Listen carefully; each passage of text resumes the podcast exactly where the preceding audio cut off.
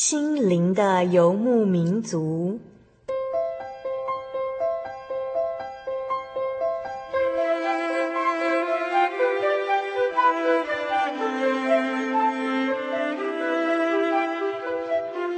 在这个谁都不管谁的后现代社会里，每个人的心灵都是游牧民族。成长的过程就是寻找的过程。每一颗漂泊的心灵，其实都在寻找生命的绿洲。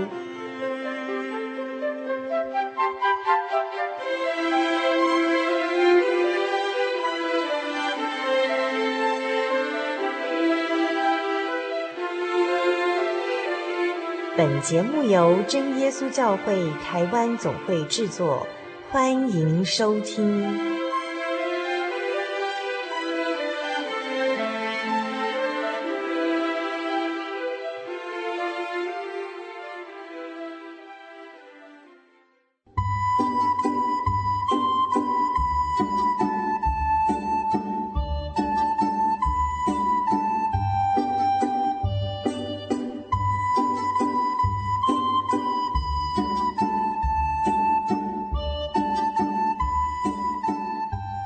听众朋友，大家好，我是小丽莎，欢迎收听今天第五百二十二集的心灵游牧民族。感谢慈爱的天父，我们又能够在主耶稣的带领还有保守之下，抱着期待的心情在空中相聚喽。今天我们所要进行的节目单元呢，是跟大学生的团契生活息息相关的查经分享活动哦。那今天小丽莎要带领大家来进行一个很特别的单元，那这个单元呢，就是生活咖啡馆。那今天的生活咖啡馆呢，小丽莎邀请到一群来自于北台中的青年们哦，这是几位学生，还有几位呃社会人士，就是请他们一起来做个空中的茶经聚会哈。那我们今天所要分享的经卷呢，就是马可福音的第一章。其实，在真耶稣教会里头的大专青年呢，都会在各个学校中组织团契哦。那就是借着大家聚在一起的这个团契时间呢，我们会一起来查考圣经的道理还有教训，来彼此分享神的话语哦。而且，当神的孩子们聚在一起的时候呢，这个时候就是一个团契的生活。那团契就是教会。所谓的教会呢，并不是指着固定的建筑物哦，也不是指着呃大家都去的那个房子而已。如果要说那个房子的话呢，那个叫做教堂，不是教会哦。那所谓的教会是指的说聚在一起的大家，当大家聚在一起分享生命中的种种的见证，在一起祷告、读经、唱诗歌的时候呢，呃，这样子的团体呢，就是团契，就是教会。在团契中呢，每个人都是肢体哦，所以我们要联合，要团结起来，才能够成为一个身体。那主耶稣就是我们这个身体的头哦，所以当我们聚集在一起的时候呢，天上的真神也会到我们的中间来，来仔细的聆听我们所谈论的话语哦。所以欢迎所有的听众朋友们也拿着圣经，和我们一起来做个团契查经的分享。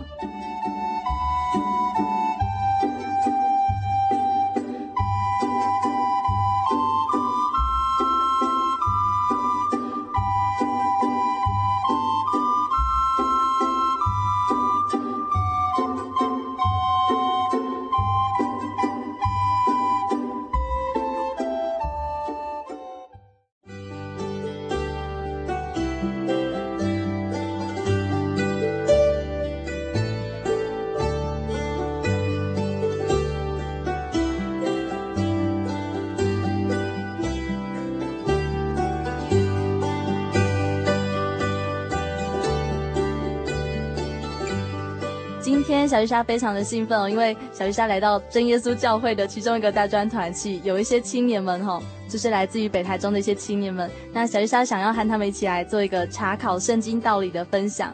那我们就请在座的几位成员和大家做个自我介绍吧。我们请第一位，亲友的空中听众朋友，大家好，我是恩福。那我现在目前正在啊、就是在当兵。那我的兴趣呢，就是平常喜欢听一些音乐。然后借着听音乐的时候，能够抒发自己的嗯想法这样子，然后把自己的想法化作是文字，或者是打成电脑这样子。大家好，我叫胡杰，然后目前读人的一专，可是已经要毕业，所以目前现在我在打工，然后在便利商店。那你有没有什么外号呢？外号叫蝴蝶结。蝴蝶结哦。那你有什么兴趣？兴趣兴趣就帮病人打针。Hello，空中的朋友们，大家好，我是美玲。那我是来自中台科技大学的学生。那我今年是应届毕业生。我就是我们目前有就是在应征工作，然后就是前几天医院有打电话说我面试到了，然后我觉得非常感谢主。大家好，我是一佳，我现在就读台中教育大学，是刚当上大学生的新鲜人。然后呢，也有参加一些团契跟一些教会的团契，这样大学生活还蛮丰富的。那你有没有什么兴趣呢？兴趣弹弹琴，然后唱诗，还有看一些英文的东西，这样。各位空中的朋友，大家好，我是心怡。然后我今年刚从高雄某科大毕业，然后现在也是社会新鲜人。平常兴趣有就是喜欢听别人诉苦吧。嗯、哦，真的，所以你是一个就是非常有爱心的心理辅导师。我们想讲垃圾桶。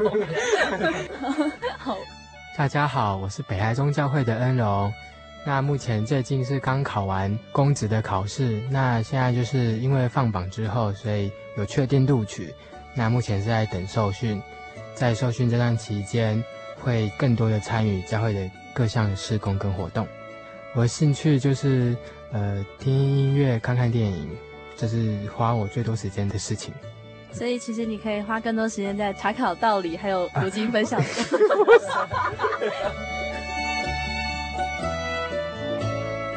现在呢，我们就来介绍一下今天所要查考的马可福音哦。那马可福音它成书的背景呢，一般公认就是使徒马可他所编撰的。那它是属于四大福音书之一。那什么是四大福音书呢？四大福音就是马太、马可、路加、约翰哦，这四卷。那马可福音呢，就是马可他根据传讲了大概三十多年的耶稣的故事哦，以及使徒彼得他的回忆所写成的。大约就是在公元六十五年左右，在罗马完成的。那那个时候的罗马呢，是有一个很有名的暴君所统治的。那这个历史上的著名的暴君就是尼禄。那皇帝尼禄呢，他还曾经为了逼迫基督徒而火烧罗马城哦。所以当时的马可福音就是为了要鼓励当时还处在风雨飘摇中的教会所写成的。那马可福音的特色呢，就是我们可以看到马可他常常用目击者的口吻来写下耶稣的事迹哦，而且他常常用现在式来描写耶稣的各种的行动，并且在书中呢，他很强调的是耶稣他行着各项的神迹的实际行动，他比较少提到耶稣的教训哦，而且他很有意思的是，马可他并没有记载耶稣的出生还有童年哦，他不是要写像故事书一样的耶稣的传记。而是在他短短的十六章的内容中，他把握着每一篇很精炼的文章，他要告诉我们福音是如何开始的。那像马可福音的第一章第一节呢，就开门见山的提到说，神的儿子耶稣基督福音的起头就是这么一句话哦。所以马可福音它是完全以报福音、传喜信的角度来传扬福音。待会儿呢，我们就可以和大家一起来分享马可福音第一章到底在讲了些什么东西，那就可以晓得刚才小丽莎所介绍的马可福音的背景哦，还有马可福音它是多么的简洁精炼。那现在呢，我们就请主领的呃吴恩福弟兄先来做马可福音第一章的导读喽。感谢主能够在这边跟大家一起分享马可福音的第一章啊、主要的导读。呃，这章主要导读的部分呢，它分成七个主题。第一个主题就是施洗约翰预备道路，那第二个主题是耶稣他受洗并且受了试探，第三个主题是耶稣他招了第一批的门徒，第四个主题是耶稣他赶出污鬼，第五个主题耶稣医治许多的病人，第六个主题耶稣在旷野里祷告，第七个主题是医治长大麻风的病人。非常谢谢恩福他带领我们的。呃，来看到马可福音，他第一章有几个主题哈，他刚刚讲到了七个哦，那大概就是有施洗约翰他在预备道路这个状况哈，还有几个其他几个，我们都会陆续由呃北台中的青年们来介绍哈。那在刚刚恩福他分享的过程中呢，我们可以看到马可福音的第一章哦，就可以看到说它是一卷。它是一卷节奏相当明快的，而且它非常有系列性的，按着主题来分享它的故事哦。所以呢，我们待会儿要请大家来分享读经的心得，以及在他们最近生活中的恩典还有见证。现在小丽莎就要来先做一个第一个主题的介绍。那第一个主题呢，就是施洗约翰他为主耶稣预备道路哦。这就是在马可福音第一章的第一节到第八节这边有说到，那施洗约翰他是如何来预备主耶稣的道路。那这里说到哦，就是约翰他先出现了，他在旷野来做一个施洗，而且这个施洗的洗礼呢，是一个悔改的洗礼哦。可是他后来有说到，就是他在传福音的时候有说到说，就是有一位在我以后来的。能力比我更大，我就是弯腰给他解鞋带也是不配的。那我是用水给你们施洗，他却要用圣灵给你们施洗。所以这边呢就表明到哦，他这个悔改的洗礼，他并没有永远的一个果效，而是在后来的主耶稣他出现的时候呢，才有一个永远赦罪的功效。在这边小丽莎看到一点，就是约翰他是一个非常谦卑的样式，他在传福音的时候，他是一个非常谦卑的样式在传福音的。而且他是预备主耶稣的道路。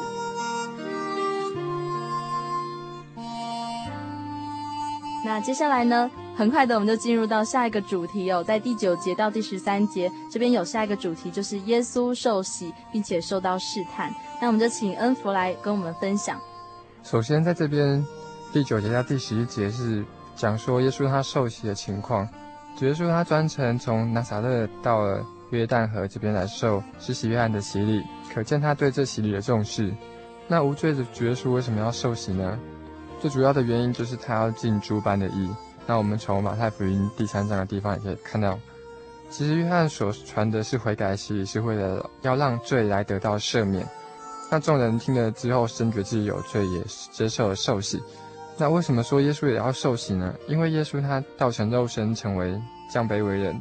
照道理来讲，就是要尽人子所当尽的义，来满足神公义的要求，才能完成神要拯救世人的美意。所以保罗也在其他地方有讲到说，他本有神的形象，不以自己与神为同等强夺的，反倒虚己取了奴仆的形象，成了人的样式。既有人的样式，就有自己卑微全心顺服，以至于死，且死在十字架上。他强调。主耶稣他的人性与神的儿女一样有血肉之体，借由死来败坏将死权的，就是魔鬼，并且要释放那些因怕死而成为奴仆的。那魔鬼为什么要试探耶稣呢？第一个就是要破坏神拯救世人的计划；第二个是因为魔鬼他有成功的可能性，做一件事情可以成功的话，人才要去做。那魔鬼他不是，他只要能够成功，有可能性百分之一，他只要有一点希望，他都会努力。那为什么耶稣要受试探呢？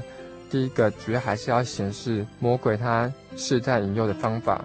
魔鬼他会利用肉体的情欲、眼目的情欲跟今生的骄傲来试探的引诱人。他会利用似是而非的道理，使使徒、使信徒们找借口来放纵情欲或受骗上当犯罪而不自知。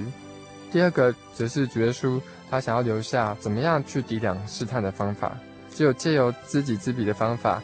提出对策来抵抗魔鬼他的试探，那主耶稣他借着亲自的接受试探，留下成功的榜样，成为我们信徒去效法的原则。他所留下的方法，就是要让我们心中存有道理，并且时常的让圣灵的充满，充满在我们心里面。小丽莎这边有看到哦，就是主耶稣他受到呃魔鬼的试探哦，但是。我们看到主耶稣的样式，就是他在旷野四十天，但是他胜过撒旦，所以我们只要靠着耶稣的话，我们一定也可以胜过撒旦的试探哦。而且他在这几天内呢，他跟野兽同在一处哦，而且有天使来伺候他。这边我可以看到什么呢？就是因为他爱神一切的创造，而且他比天使更大，所以呢，我们要信靠的是主耶稣，不是天使，也也不是屈服在撒旦的权势之下。那接下来我们就来。再来看第三个主题哦，第三个主题呢是呃，耶稣他呼唤第一批的门徒，那这是记载在马可福音第一章的第十四节到第十九节。现在我们就请一家来跟我们分享喽。我是一家，再来我要分享的就是第三段，耶稣选召门徒。主耶稣救人的工作必须要有人来继承，所以呢，他传道的一开始呢就开始拣选门徒。然后训练三年之久，然后主耶稣在加利利海边的时候，就遇到两批的渔夫。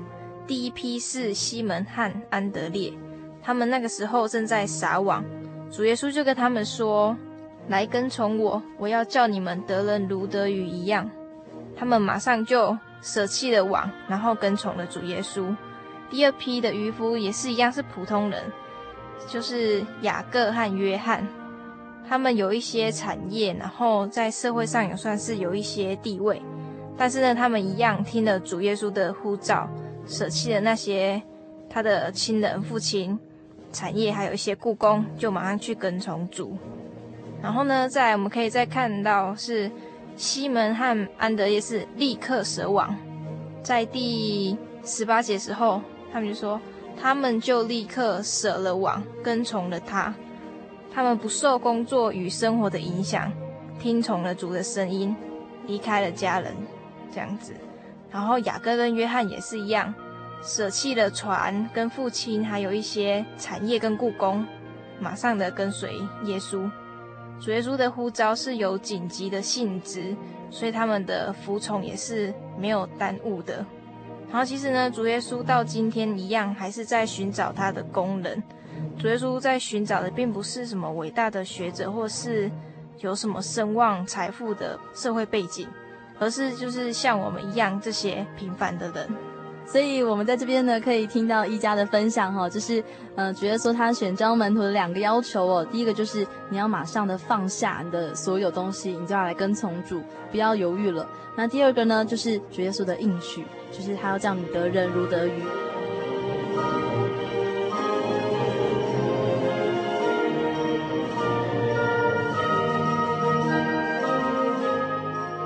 节目进行到这边，让我们先松一口气，来听一首诗歌。这首诗歌的名字就是《美哉主耶稣》。那这首诗歌的歌词，它就是说到：“美哉主耶稣，统治万众群生，他是真神，降世为人。主，我所敬仰；主，我所尊崇；主是我灵荣乐欢欣。美哉是朝晖，夜月更觉清颜，繁星灿烂遍诸天。”耶稣更辉煌，耶稣更皎洁，光华照彻天上人间。美哉主耶稣，宇宙大主宰，神爱子降世为人。主，我深爱你；主，我服侍你。我灵真光，喜乐冠冕，喜乐冠冕。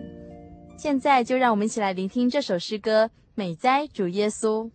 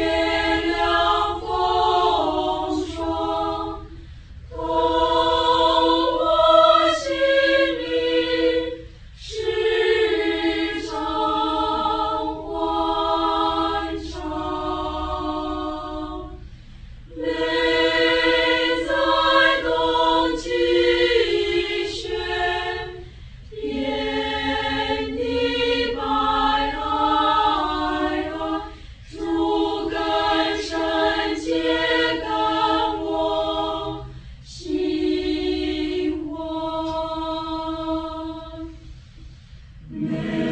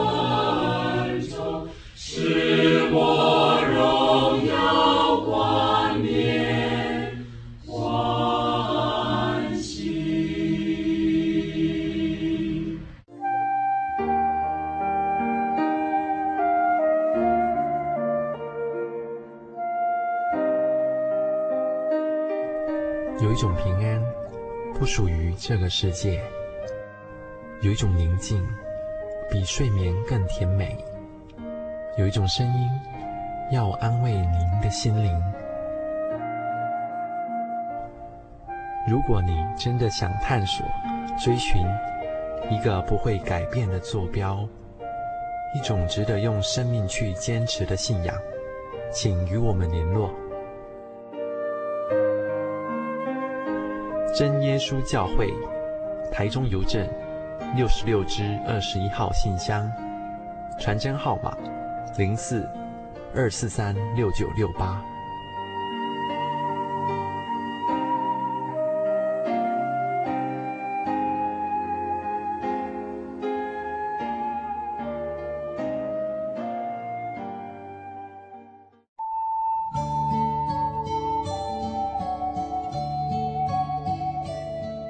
呼吸着咖啡的浓醇，聆听着纯净真实乐音，纷落人间的音符，让幸福的人沉醉在旋律的波长里。欢迎来到音乐深呼吸。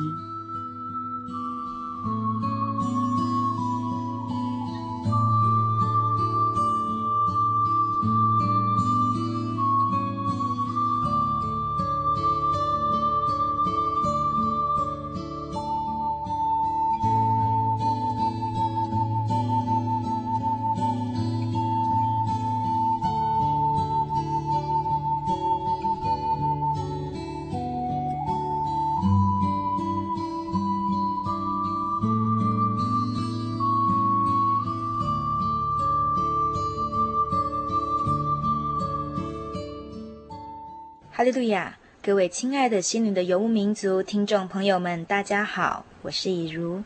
今天要跟大家分享一首我自己非常喜欢的诗歌，叫做《天父必看顾你》。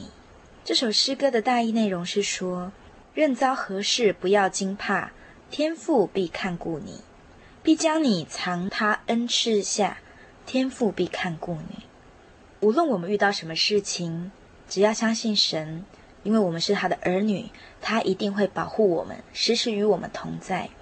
那这首诗歌还有一个很可爱的小故事哦，他是说在西元一九零四年的时候，有一位叫做马丁的牧师，他答应了一个教会要到那边去协助领会的工作。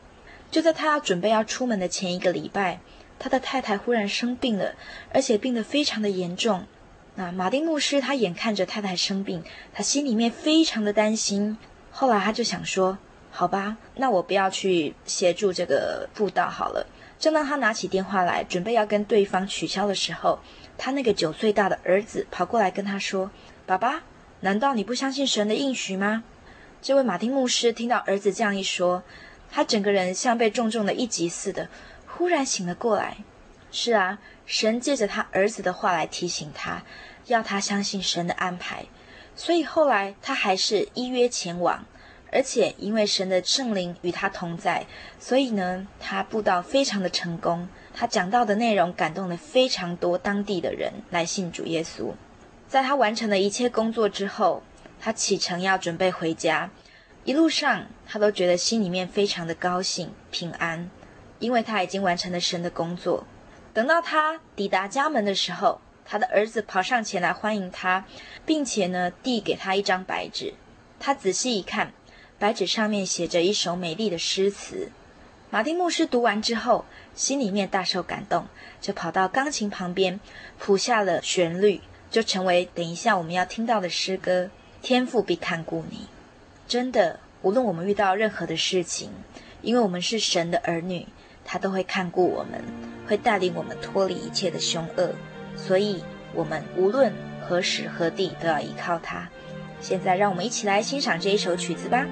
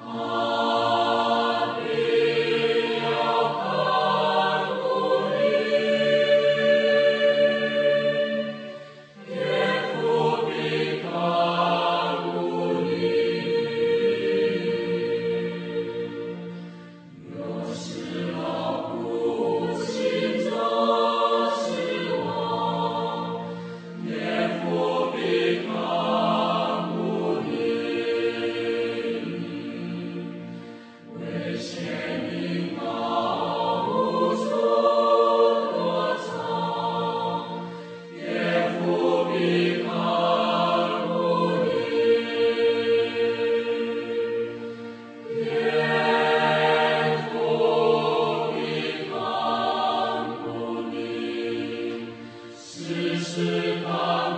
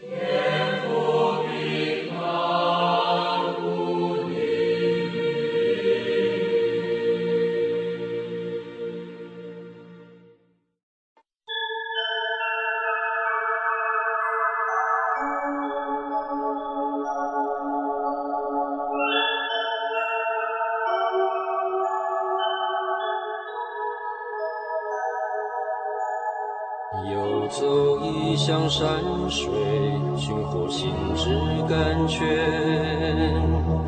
满溢心灵喜悦，尽在游牧草原。心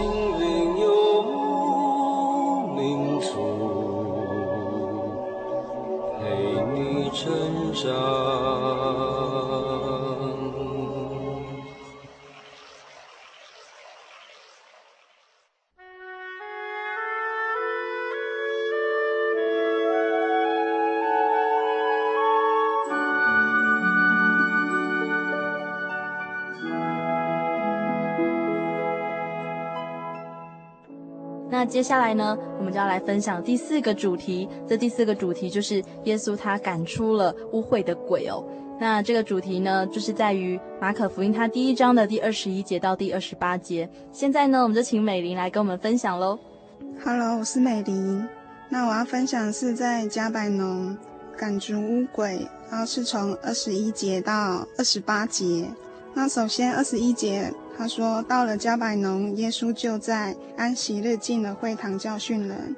众人很稀奇他的教训，因为他教训他们正像有权柄的人，不会像文士。文士跟法利赛人，他们虽然晓得圣经，也把圣经记载的条文内容教训百姓。可是，然而百姓却不会因此而感动，倒是主的教训常叫人稀奇。”然后，并且能让我们顺服并接纳。然后再来，我要分享是第二十七节。二十七节，众人都惊讶，以致彼此对问说：“这是什么事？是个新道理呀！”他用权力吩咐污鬼，连污鬼也听从了。就是众人他们很惊讶的主要原因是。因为他看见污鬼服从了耶稣的权柄，可以从那犯鬼的人身上出来，所以众人都觉得很惊讶。所以，我们除了追求先知讲到的恩赐之外，我们也应该追求主的权柄显明。这样子的话，在传道的事工上必定会有帮助哦。其实刚刚我们在听到美玲的分享哦，就可以听到说，诶，其实主耶稣他在教训人的时候呢，是非常的有权柄的，是带有权柄的，而不是像那些文士法利赛人。什么是文士呢？那文士他们就是在教导律法的，那教导律法是没有什么生命力的。但是耶稣不一样，他是传生命的道理哦。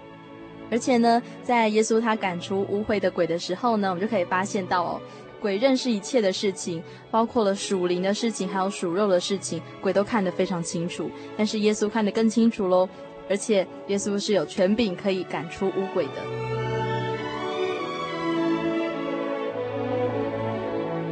那接下来呢，我们就要分享第五个主题了。那第五个主题呢，就是耶稣他医治了许多的病人哦。那我们现在就请蝴蝶结、蝴蝶结姐妹来帮我们分享一下喽。大家好，我是蝴蝶。接下来我要分享的是主耶稣的关怀，就耶稣不但在会堂会教训人，然后也注重家庭访问，关心门徒的生活。然后耶稣这次的访问啊，就也带了雅各、约翰一起去，使同龄能互相照顾跟关怀，然后彼此代祷。因为每个信徒不是都能常常来聚会啊，然后。呃，他们不能来聚会是有他们自己的原因，然后可是我们要知道，大家不能来聚会的原因，就是我们要登门去访问，然后嗯、呃，多多关心对方，然后使就是同龄间啊能彼此相爱，两个人祷告比一个人的祷告更有力量啊，也必蒙神的垂听。然后这是记载在马太福音十八章十九节。再我要分享是西门的岳母害热病。呃，热病它原文就是火烧，就是像火烧的一般那种病，然后是当时他们加利利流很流行的疾病啊，就是它这个疾病会置人于死地，然后彼得跟主耶稣啊，他们家人也都会生病，然后并不是为主做工，然后相信主耶稣就不会生病。人带肉体呀、住在这世上，然后难免都会遭遇一些，就是遇到魔鬼的攻击啊，然后或是自己疏忽，然后与神的试炼。西门的岳母生病啊，他就是有机会蒙恩服侍主，然后耶稣这次去啊，是特地为他而去啊，然后他才就是那个西门岳母才有机会服侍主啊。我们要跟主一样啊，就是进入同龄的家，然后就是多多关怀他们，然后我们才知道他们的软弱，然后才能付出代祷，就是使他们得平安。再来我要分享的是耶稣的怜悯，呃，记载在圣经上三十一节。主耶稣走到病人面前啊，拉着病人的手，然后不但拉着他的手啊，还扶他起来，非常细心的帮助需要帮助的人啊，使他能够完全的站立起来。然后有时候我们在帮助别人的时候啊，就是应该要像主有像主耶稣这种动作，就是帮助需要帮助的人，然后你不但要拉着他的手，你要扶他起来，然后扶他起来之后要让他站立好。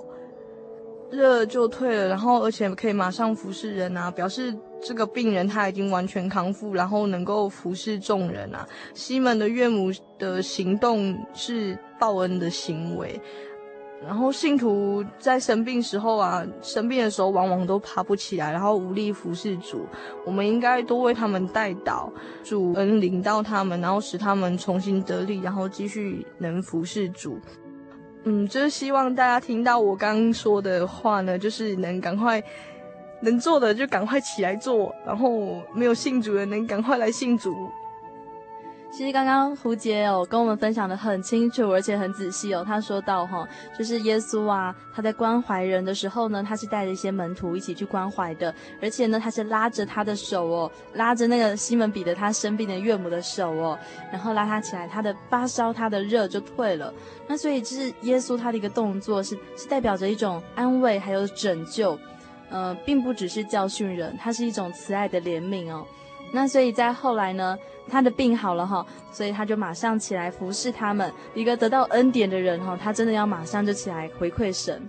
那接下来呢，就是在三十二节这边也是记载到主耶稣他医治了很多的人，包括了生病的，还有被鬼附身的，通通都来到耶稣的面前哦。所以其实我们可以看到主耶稣他战胜了魔鬼，而且又战胜了死权，他可以医病赶鬼，行各样的神迹奇事。那这在真耶稣教会里面，也是我们得了圣灵的人所拥有的一些能力哈，都是神给的恩典。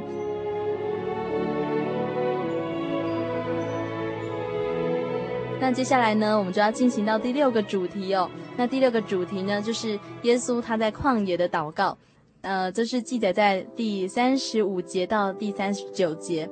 那接下来我们就请心怡来帮我们分享喽。大家好，我是心怡。那我接下来要分享的是第一章三十五节到三十六节，主耶稣到旷野祷告。呃，在这边呃有讲到说，天刚亮的时候，主耶稣就去旷野祷告了。那主耶稣呢，他其实花了很多时间在祷告。我们可以看到，因为就是天都还没亮吼，他就在祷告了。那为什么主耶稣要花这么多时间祷告呢？就是为了要求能力。那为什么主耶稣要求能力呢？其实呢，在三十九节我们可以看到，是因为他要去各地传道赶鬼。那这也就是神迹。主耶稣为什么要传道赶鬼呢？因为他希望能够让更多外邦人看到神迹，然后相信神。那从主耶稣的行为呢，我们可以自己做一个思考：我们是不是有花很多时间在祷告上，然后向神求能力，也能够让自己有传福音的能力呢？然后接下来呢，嗯、我要讲是三十七节。那因为我我很喜欢做反向思考，所以呢，虽然这五节都在讲主耶稣比较好的行为，那我们在看三十七节的时候呢，呃，这里讲到说，门徒遇见了耶稣，就对他说：“众人都在找你。”那那个时候呢，门徒他们可以依靠耶稣去传道。那如果说像我们今天，在今天，当你要跟一个人传福音的时候，神并不会出现在我们的面前。那这时候我们是不是要自己做好准备，能够在没有主耶稣现身的情况下，自己就能够做好传福音的工作？呃，这也是要告诉我们，其实自己真的要多祷告。要常常经由祷告，让神的灵住在我们里面，这样子我们就可以随时的传福音，嗯、呃，为主做工。其实刚刚心怡跟我们分享了很多，而且他有做一个反向的思考，就是如果说主耶稣他不在我们身边的时候呢，那我们身为他的门徒的时候，我们是不是能够独立完成呃一个传福音的工作？这也是很值得我们每个人去思考的地方哦。那其实这边。在第一章已经出现了两次，主耶稣到旷野里面去祷告哦。我们可以发现说，主耶稣他成为了一个人的样子哦，他就会有各种人的状况哦，因为他能够体会人的软弱，那所以呢，他会常常退到旷野里面去祷告，因为他他身为人，所以他会时刻的警醒自己哦。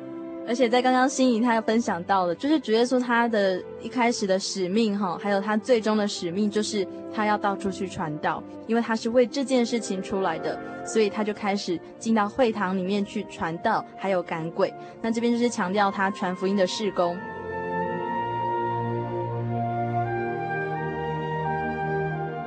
那接下来呢，我们就要到最后一个主题哦，就是一个长大麻风的病人来到主耶稣的面前，他的故事哦。这里呢，就是记载在呃第一章的第四十节到第四十五节，就是最后一节了。那我们要请恩荣来跟我们分享喽。大家好，我是恩荣，我要跟大家分享的是第七个主题：耶稣洁净长大麻风的人。在这里有两个主角，一个是长大麻风的人，另外一个主角是耶稣。那在这里，长大麻风通常得疾病的人，当然会想要得到医治，所以他就来求主耶稣来医治他的病。那这里的主耶稣，当然是因为耶稣是非常有爱心跟怜悯的，所以主耶稣动了慈心，就伸手摸他说：“我肯，你洁净了吧。”这时候，这位大麻风病人，他马上就得了医治。那可是他后来忘记了一件事情，就是主耶稣又吩咐他说：“你千万不可跟其他人说什么，只要把身体去给祭司查看，这样就可以洁净了。”但大麻风病人他做到前面的事情，就是说他有去把身体给祭司看，可是他忘记主耶稣跟他说的，就是说不能跟其他人说这件事情。可是他因为他自己的感觉，觉得这是一个恩典，这是一个神迹，所以他就想要把这个恩典跟神迹去跟其他的人分享。那一分享之后，这样反倒破坏了主耶稣他在原本当时的计划，那导致主耶稣以后不能再。很正大光明的进程，只能在呃外边的旷野，在旷野的地方去做传福音的动作。那其实反观我们现在在这个社会上，在这在现在的教会里面，其实神的意思总是高过我们人的意思。如果我们人一昧的用自己的意识，用自己的心意去做，呃自己认为的的圣工或者是事情的话，那这样子往往是达不到神的要求。往往是不合神旨意的，所以在这个世界上，我们如果是有一心要为主耶稣工作，或是为主耶稣嗯付出的，那先静静的跪下来祷告，求神指引需要服侍的方向。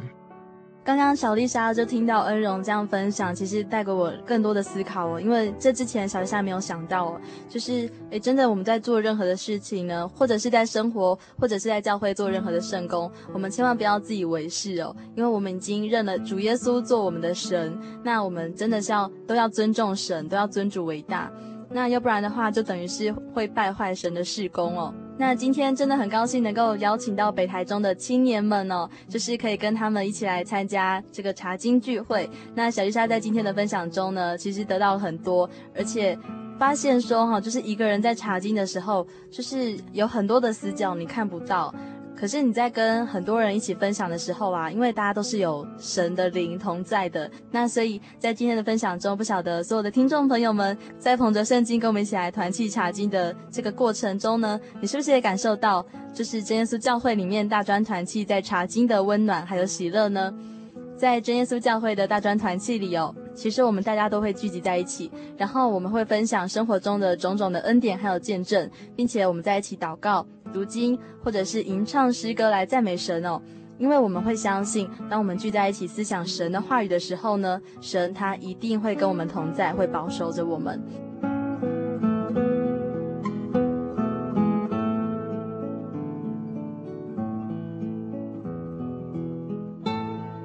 那最后呢，欢迎大家来信跟小鱼莎分享你在生活中的信仰体验哦。那也欢迎分享你读经的心得还有感想。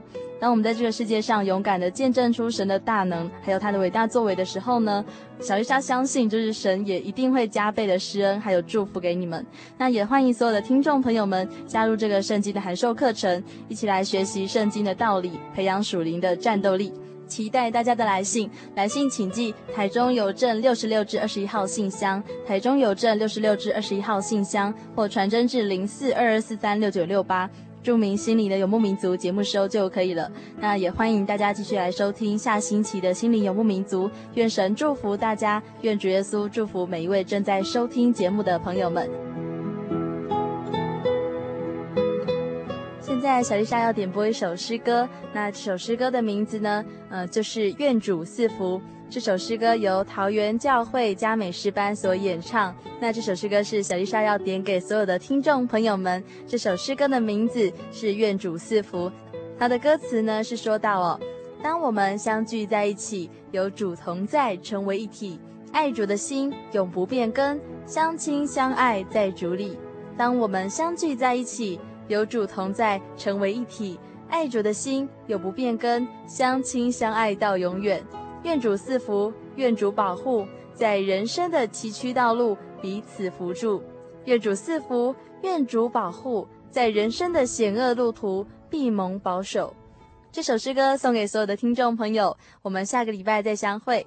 我是小丽莎，愿主祝福你。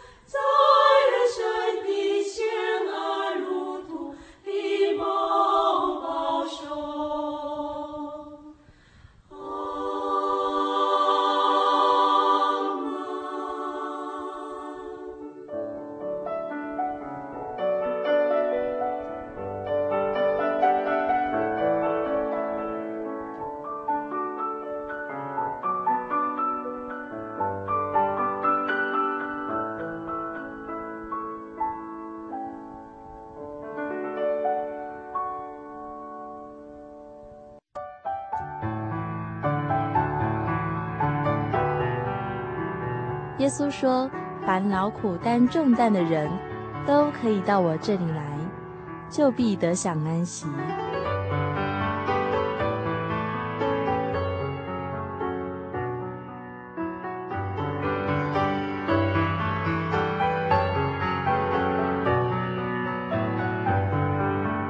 欢迎来到新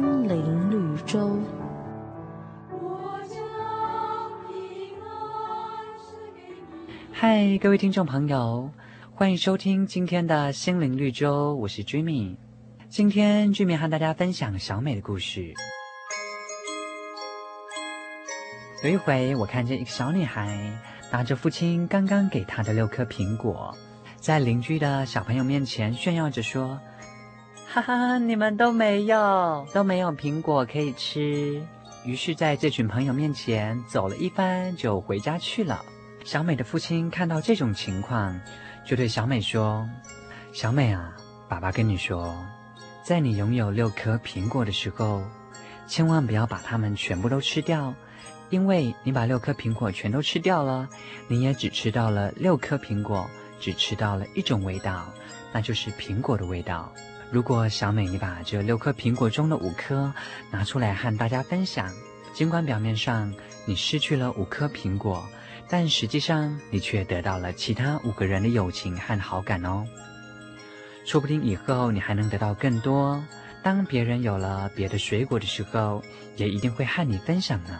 你会从小明的手里得到一个橘子，从小玉的手里得到一颗水梨，最后你就可能得到了六种不同的水果，六种不同的味道，以及六个人的友谊。故事讲完了。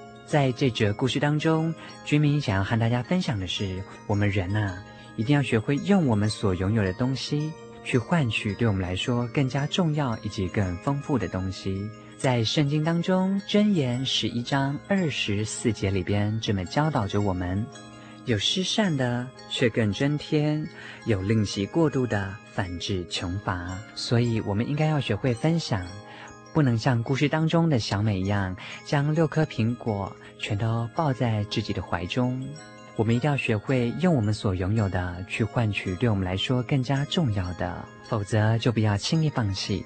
很高兴和你们分享今天的故事，希望在未来的一周里，你能够过得很平安、很顺心。最后，感谢您的收听，我是 Jimmy，心灵绿洲，我们下回见喽，拜拜。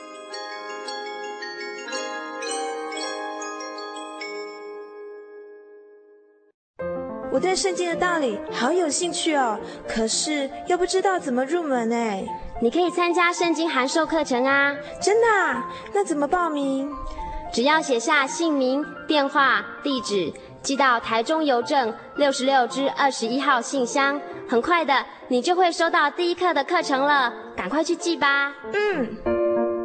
圣经函授课程能循序渐进地引导您更了解耶稣基督的福音。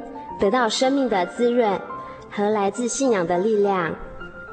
本课程完全免费，欢迎来信台中邮政六十六支二十一号信箱，请注明参加函授课程。愿神祝福您。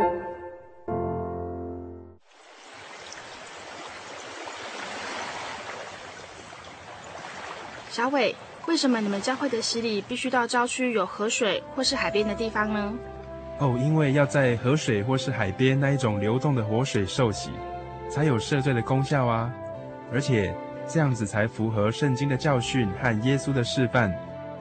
嗯，可是洗礼不就是你们基督教会入教的仪式吗？哦，不是的，它不只是仪式，每个人都必须要悔改，信靠耶稣，并且奉主耶稣的名全身受洗，这样才能够有功效的重生哦，并且能够和神重新和好。哦，既然活水洗礼是跟每个人都有关系的，那我希望能够有更多的认识。好啊，你可以到你家附近的真耶稣教会，更深入的查考这方面的道理哦。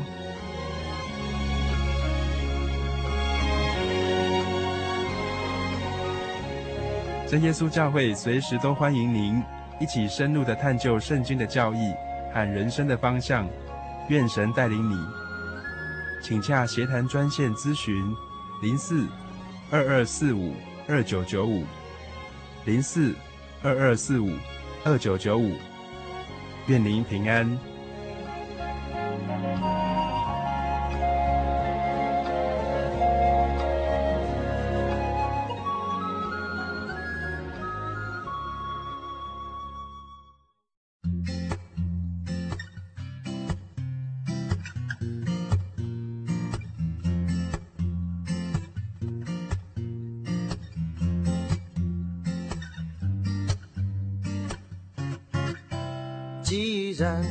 这么多的见证人，像云彩围绕着我们，就应该放下各样重担，脱下缠累我们的罪。既然有这么多的见证人，像云彩围绕着我们。以坚韧的心向前奔跑，那摆在我们前面的路程。让我们专心专心仰望耶稣，那信心的创始完成者，以合一的心并存忍耐，奔跑我们前面的路程。让我们专心专心依靠耶稣。旷野中的安慰引领着，以喜乐的心并存盼望，奔跑我们前面的路程。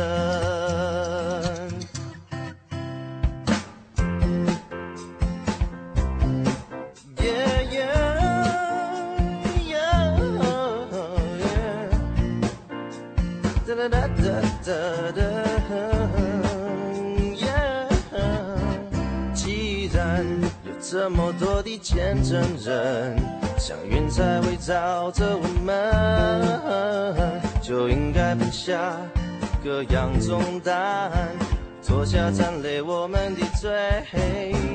既然有这么多的见证人，像云彩围绕着我们，坚韧的心向前奔跑。那摆在我们前面的路程让我们专心专心仰望耶稣，那信心的创始完成者，以合一的心并存忍耐，奔跑我们前面的路程。让我们专心专心依靠耶稣，旷野中的安慰引领着。以喜乐的心，并存盼望，奔跑我们前面的路程。Yeah, 让我们专心专心专心仰望耶稣，仰望耶稣，那信心的创始完成者，以合一的心，并存忍耐，奔跑我们前面的路程。专心专心依靠耶稣，依靠耶稣。旷野中的人为引领着，以喜乐的心，并存盼望，奔跑我们前面的路程。以喜乐的心，并存盼望，奔跑我们前面的路程。以喜乐的心，并存